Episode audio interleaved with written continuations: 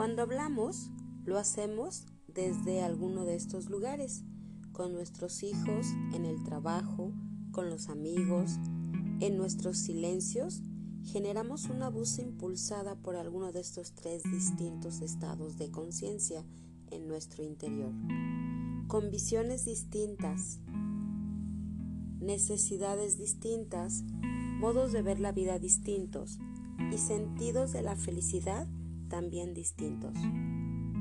En la comunicación se puede ver la diferencia entre uno y otro. Uno puede decir, ¿llevaste la ropa a la tintorería? La misma pregunta desde el nivel parental se escucha como una orden de papá. Dicha desde el adulto se escucha como un asunto organizativo y dicha desde el niño se puede escuchar ligero y libre. Cuando lo hablamos, los tres estados del yo son estados de conciencia distintos en nuestro interior y juegan un papel muy importante a la hora de comunicación, pues podemos obtener respuestas diferentes de nuestro interlocutor hablando desde uno u otro. Cuando te instalas en un estado, la comunicación puede cerrarse. Incluso hay una gama de opciones para comunicarte en distintas situaciones utilizando los distintos estados de tu conciencia. Primer nivel de comunicación. Estado parental.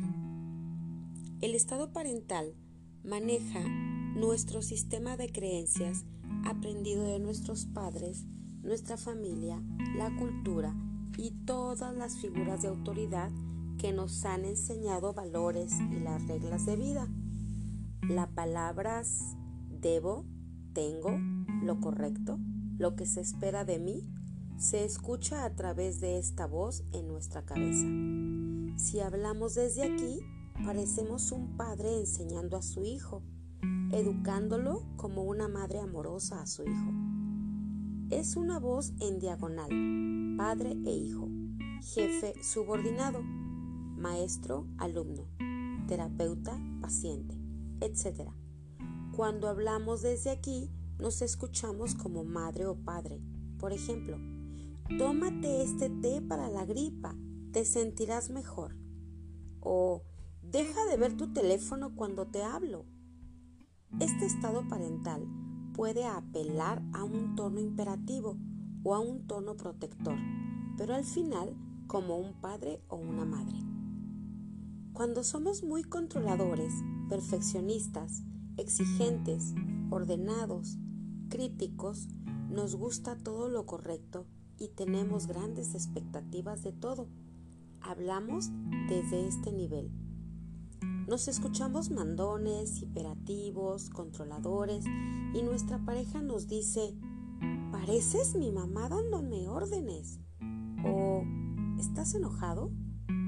La voz del estado parental puede escucharse mandona cuando la persona es muy autoexigente y por ende exigente con todos. Cuando tenemos mucha energía en este nivel parental, nos relacionamos con personas que tienen mucha energía en el niño. Pueden ser complacientes y se sienten cómodos con ese tono paternalista. Pero también podemos enganchar con personas que tuvieron un padre o una madre mandona ellos fueron el niño rebelde y hoy practican el mismo juego en la pareja. Cada que quieren ponerse de acuerdo en algo, está tu mandón y su niño rebelde en una comunicación cerrada. Es sano y aceptable hablar desde este nivel, pero no todo el tiempo, ni siempre.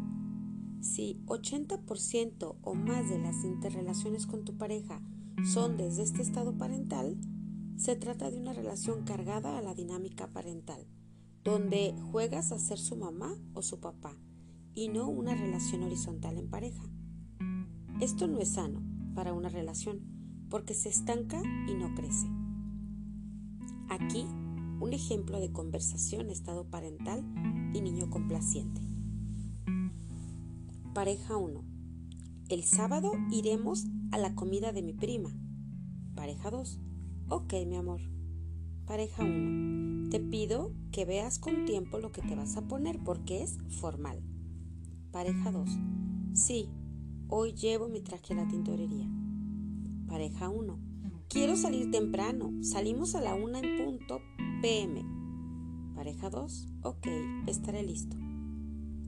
Aquí, la pareja 1 está hablando como un padre a su hijo y la pareja 2 es un hijo complaciente y obediente. En la comunicación, quien lleva la dirección marca las reglas, hace los juicios y da las órdenes es la persona en estado parental. Esto puede estar bien para una persona, pero para otra puede ser un motivo de rebeldía constante. Aquí un ejemplo de estado parental y un niño rebelde. Pareja 1. El sábado iremos a la comida de mi prima. Pareja 2. ¿Y a quién le preguntaste? Pareja 1. Es un compromiso que no podemos omitir. Va toda la familia. Pareja 2. Pues yo no tengo ganas. Me cae mal tu prima. Pareja 1. ¿Puedes ser un poco más maduro?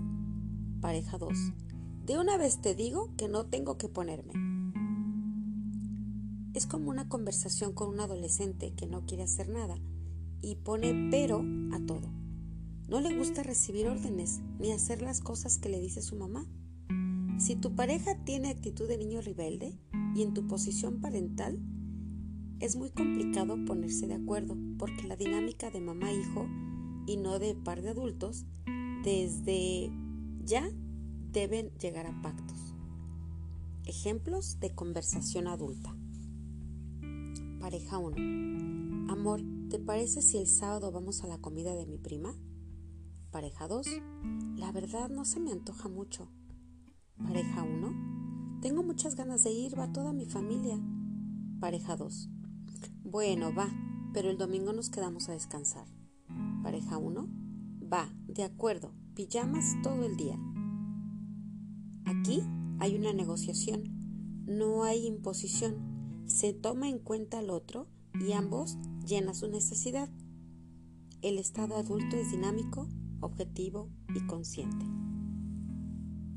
Segundo nivel de comunicación, estado adulto es el más difícil quizás, pues requiere de nuestra conciencia y de nuestra atención.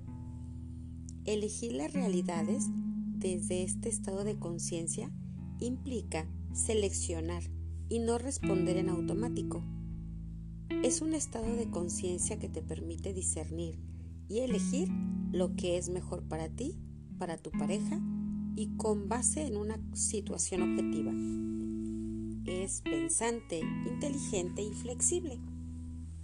El estado parental es rígido porque debe seguir sus creencias. El estado niño es visceral porque es la base de las emociones, de los impulsos y del estado adulto.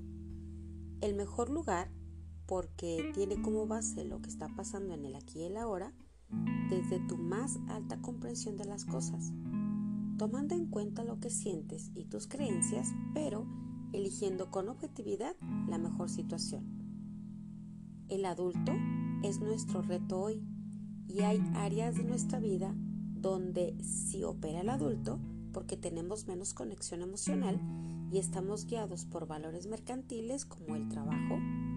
En general, el trabajo debe ser el territorio del adulto, sobre todo cuando eres una persona profesional y sabes separar lo que sientes de lo que es bueno para el colectivo, para ti, en tu carrera.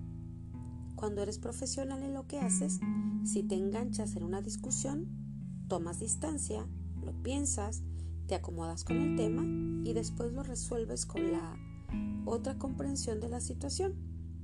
En el trabajo sabes que los conflictos se hablan, se ponen límites, dices lo que esperas y no te dejas guiar por tus emociones en tu pareja, por alguna misteriosa razón, crees que se opera con valores distintos.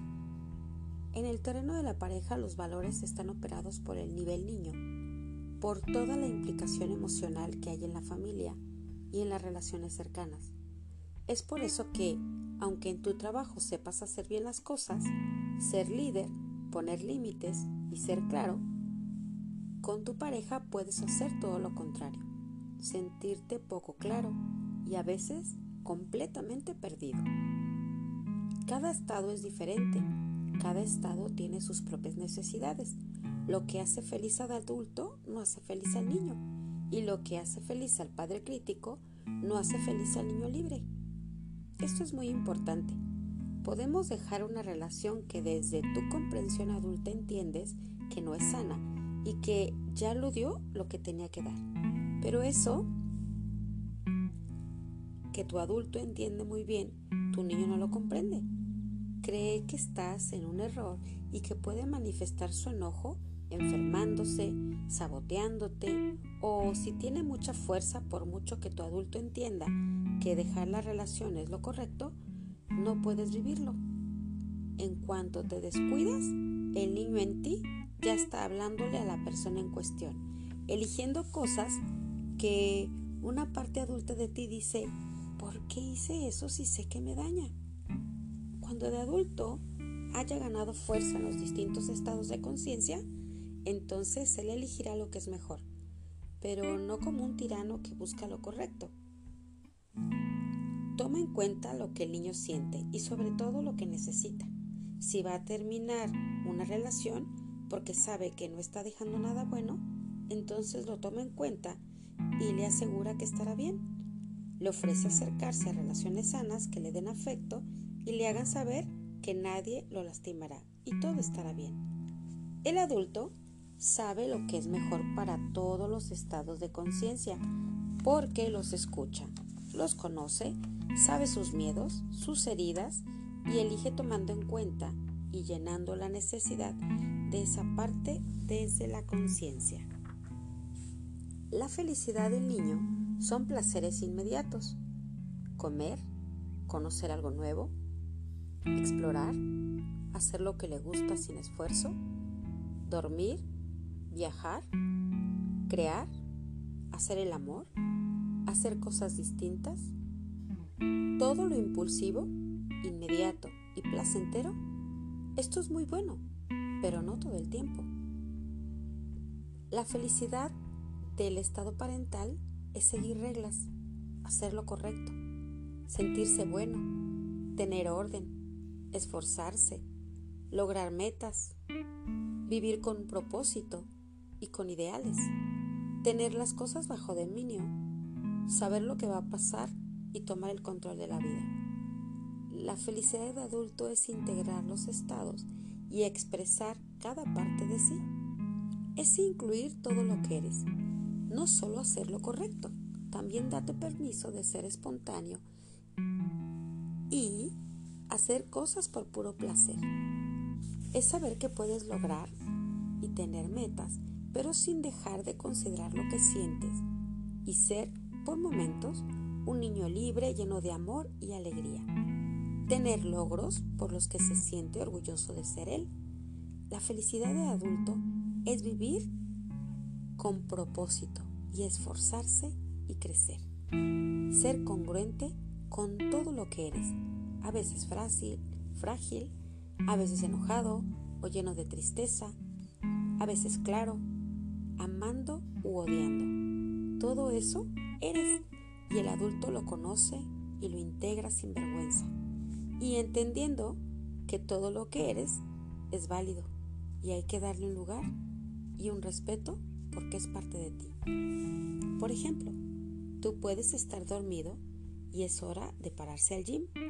Si gana tu niño, te quedarás dormido y no vas a ir a entrenar, aunque sabes que es algo que has elegido y te hace bien. Pero el placer inmediato del niño es dormir. Mm, puede ganarte. Si alguna vez el adulto gana, se levanta de la cama, se esfuerza y le enseña al niño el verdadero placer de, vencer, de vencerse y estar sano y el placer de terminar el entrenamiento, sintiendo la delicia de la congruencia y mostrando que hasta en el placer hay niveles. El adulto sabe elegir. Hay momentos donde da espacio al placer inmediato y hay veces que se esfuerza para ganar un placer más alto, más elaborado placer que el esfuerzo y la voluntad construyen, pero es un equilibrio. si todo es esfuerzo y trabajo, no estamos considerando de todo el niño. Es como si trajeras a un niño todo el tiempo esforzándose. Sería tirano de tu parte. La vida es esfuerzo, descanso, placer y libertad. No se trata de ser pensantes y rígidos todo el tiempo. Se trata de integrar todo lo que somos y nunca ir en contra de lo que amamos. El autosabotaje nace del nivel parental y niño. Ambos pueden poner el pie porque creen que crecer o amar es riesgoso. El mayor reto del adulto es la integración de todo lo que somos y darle voz de manera correcta a los estados parental y niño, pero de una forma inteligente y clara. El adulto habla objetivamente de lo que pasa en una situación, dice cómo se siente por la situación antes descrita y plantea lo que espera o lo que le gustaría de esta situación. Cuando se comunica de esta forma, habla primero como adulto, describe objetivamente lo que pasa en el aquí y el ahora, después da voz al niño diciendo cómo se siente por eso y finalmente da voz al parental diciendo lo que espera o lo que le gustaría de la actual situación. Por ejemplo, pareja 1. Quedaste de llegar a las 8 pm. Son las 9 y vas llegando. Pareja 2. Perdón, salí tarde del trabajo. Pareja 1. Los dos últimos viernes has llegado casi una hora tarde. Pareja 2. Es verdad, perdón, Pareja 1. Cuando haces esto, siento que no respetas mi tiempo y me enoja. Pareja 2. Ya te perdí perdón, no es para tanto. Pareja 1. Solo te pido que respetes la hora que dices y si tienes un problema al, al llegar, me avises y que sea algo esporádico. Aquí el adulto mantuvo la conversación y dijo lo que le hace sentir la situación y lo que espera de su pareja de manera clara y objetiva. No hubo victimismo ni chantaje, dejó claro lo que está pasando con adultez. El adulto sabe mejor que cualquiera el estado, cómo decirlo. Se hace responsable, toma en cuenta lo que siente y pide lo que necesita. Esta mecánica de la comunicación funciona bien y es la comunicación adulta integrativa de todo lo que soy. Tres pasos de la comunicación adulta. Punto número uno. Descripción objetiva del acto. Quedaste de llegar a las 8 y son las 9. Los dos últimos viernes has hecho lo mismo. Punto número 2. Descripción de cómo te hace sentir.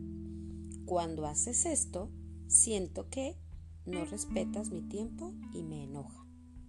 Punto número 3 descripción de lo que esperas. Solo te pido que respetes la hora que dices y si tienes un problema al llegar, me avises y que sea algo esporádico. El adulto integra lo que espera tu estado parental, lo que siente tu estado niño y lo que objetivamente pasa en el aquí y el ahora del adulto. Así le da voz con responsabilidad a lo que dice. Tercer nivel de comunicación, estado niño. Este nivel de conciencia es el que más energía suele tener cuando hay inmadurez y traumas no sanados en el estado niño de la persona. Cuando más energía tiene un estado, toma el control de la vida y no le permite al adulto dirigir mejor la orquesta. Es como si toma el control de la vida y no le permite dirigir.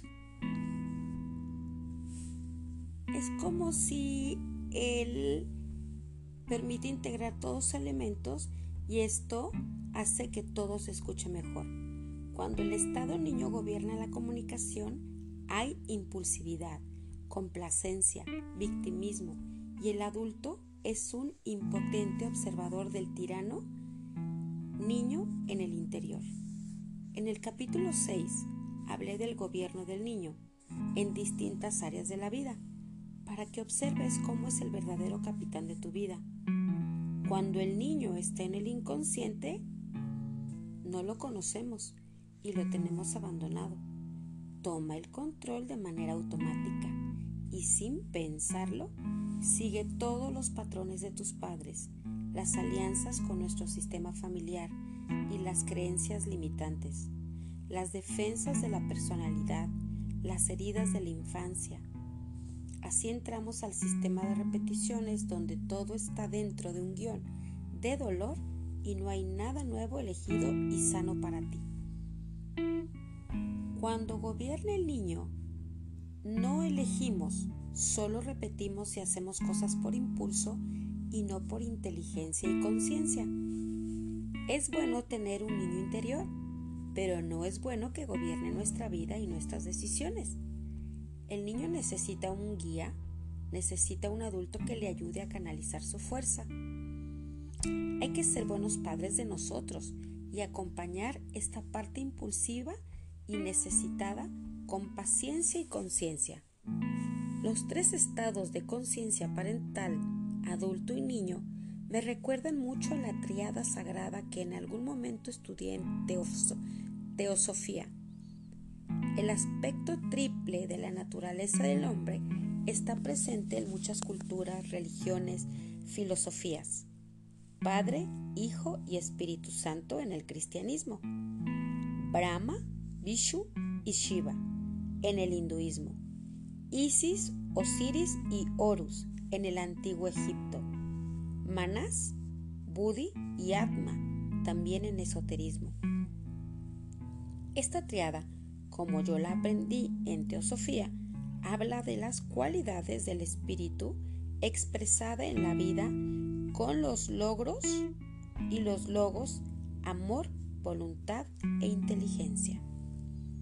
Las triadas de diversas filosofías y religiones expresan estas cualidades del espíritu. Por ejemplo, en la triada egipcia, el amor se representa por Isis, la madre, y la inteligencia por Osiris, el padre, y la voluntad es de Horus, el hijo. Mi intención no es profundizar en esoterismo, pero observo una estrecha relación de las tres cualidades del espíritu con la expresión de los estados del yo en nuestro interior. Voluntad. La primera cualidad del espíritu es expresada por el estado niño de nuestra personalidad. Una fuerza de cambio, un impulso, una energía poderosa. Es vida misma y fuerza pura. Los niños lo expresan muy bien. Son perseverancia, voluntad, movimiento, energía. Si un niño quiere que su mamá le dé una paleta, pondrá toda su energía en lograrlo. Y si ve distraída a su mamá, sin duda lo logrará. Nuestra voluntad, entusiasmo defensa, disfrute, goce, renovación son también este impulso de niño que está en el interior. La segunda cualidad del espíritu es la inteligencia. Yo la relaciono con el estado parental de la personalidad. La inteligencia nos da orden y dirección. Permite discernir y utilizar nuestros recursos para crear. La inteligencia también es orden y nos da una estructura que permite que podamos fluir con enfoque y dirección. Es como un padre presente que te da confianza para lanzarte a la vida porque tú puedes. Te ha dado la estructura y la disciplina que te permite sostenerte y lograr tus metas. La tercera cualidad del espíritu es el amor una energía que une los polos, reconcilia los opuestos, crea vida a partir de la unión. Este es el trabajo del adulto, integrar las partes. Por un lado, integrar nuestra memoria animal, reptiliana o niño, como quieras llamarle. Integrar a nuestros padres, nuestro linaje del cual somos perteneciente, las reglas y las estructuras que dan orden y sentido a nuestra vida. Integrar esta historia y lo que somos es una gran orquesta de lo que todo lo que somos. Ser el director que toca las melodías llenas de alma y conciencia de todo eso que soy y que tiene valor y suena maravilloso tocarlo con conciencia. El amor es la unidad del oxígeno 2, eh, hidrógeno, dos moléculas de hidrógeno y una de oxígeno que crean agua, crean vida. Esta es la energía con la que el adulto debe integrar la orquesta, conociéndolos, sabiendo cómo suenan, tomándolos en cuenta a todos y haciendo que suenen conforme la vida y las circunstancias lo requieren, y logrando que todos los sonidos tengan un lugar y suenen bello. A veces fuerte, otra suave, con poder, con amor, pero siempre en la misma dirección y con un director que los dirige.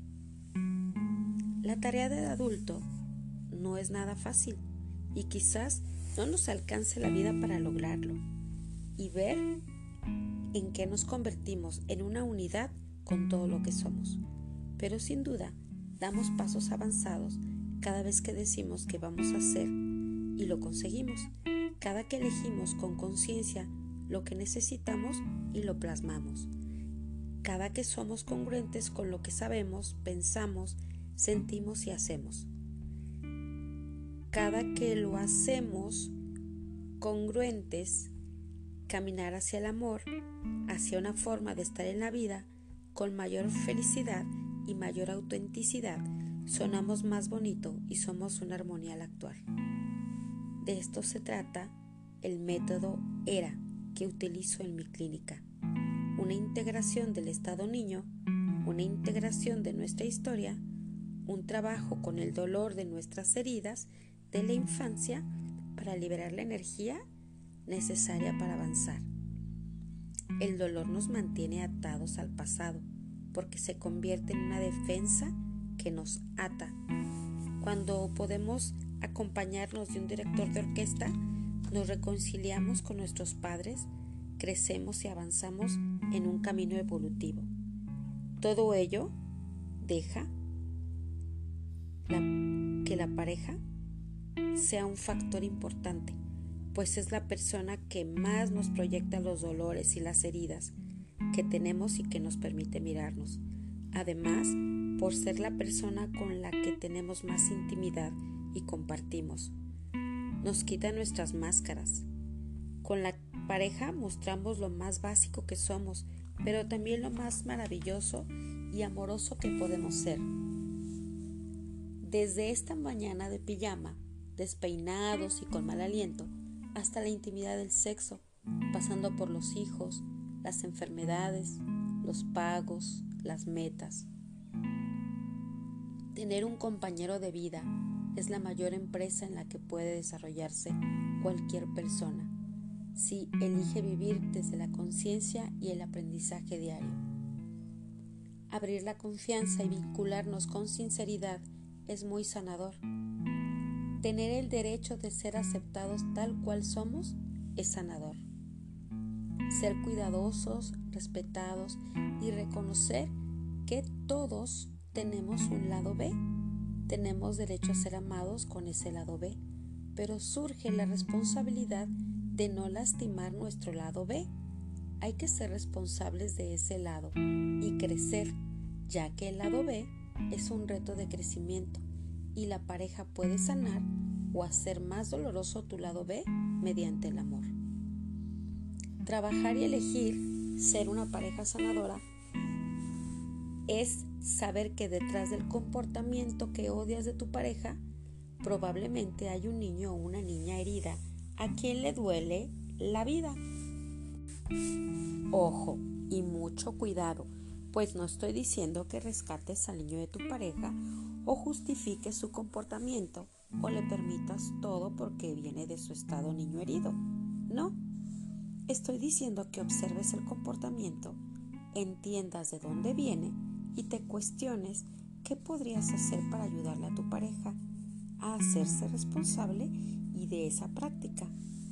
No es justificar, evadir, permitir, descalificar, sino reflejar lo que hay y ayudar al otro a hacerse responsable.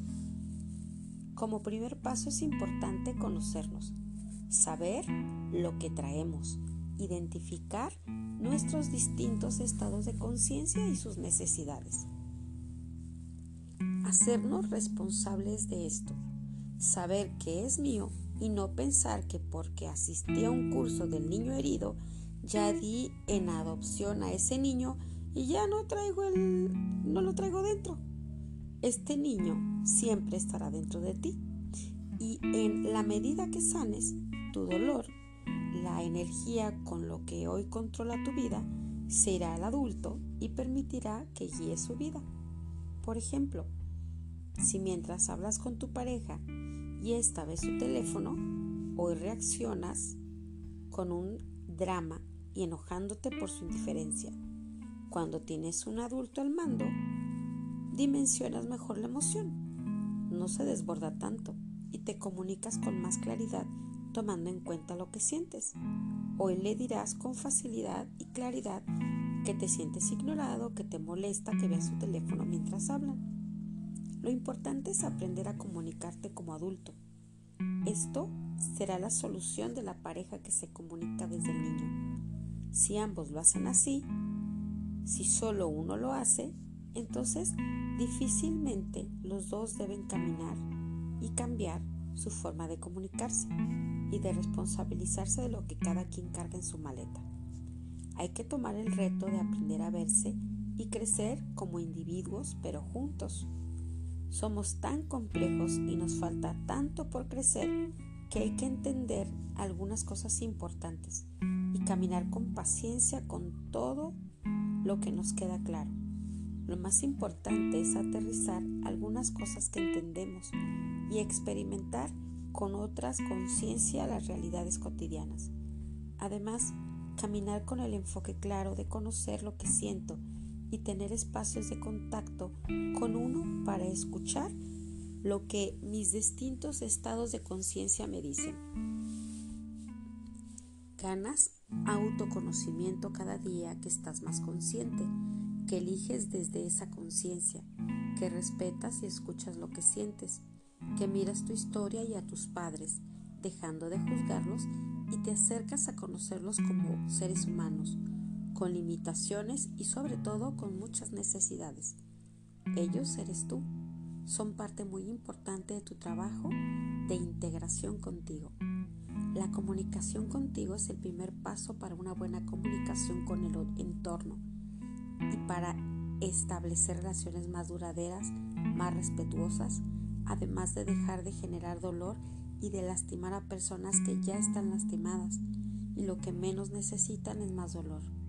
Cuando aprendemos a ser un bálsamo para nosotros, seremos un bálsamo para otros. No tenemos que estar sanos para hacerlo. Basta con estar conscientes y ser responsables de nuestra parte para tener la capacidad de elegir y no generar dolor a otros. Cuando sanamos al niño herido, se expresa el niño libre, esa parte de ti que ama, que se entusiasma con la vida, que explora lo nuevo, que se divierte y tiene sueños. El niño libre es gozoso, es la mejor parte de nosotros porque expresa nuestra esencia, nuestro amor libre, nuestros ideales y sueños. En el niño libre está nuestro don. Cuando nos manifestamos desde nuestras cualidades, desde lo que en verdad somos, estamos expresando al niño libre. Por ejemplo, si tu trabajo te encanta, te pone creativo, te permite ser tú, felicidades. Tu trabajo es un espacio de sanación, de seguro es un pilar en tu vida. No permitas que el Padre crítico te eche a perder ese espacio tan importante. Hacer lo que creemos y amamos es vital porque estamos teniendo espacio para expresar lo que en verdad somos y por ende la energía del niño libre crece y podemos ser.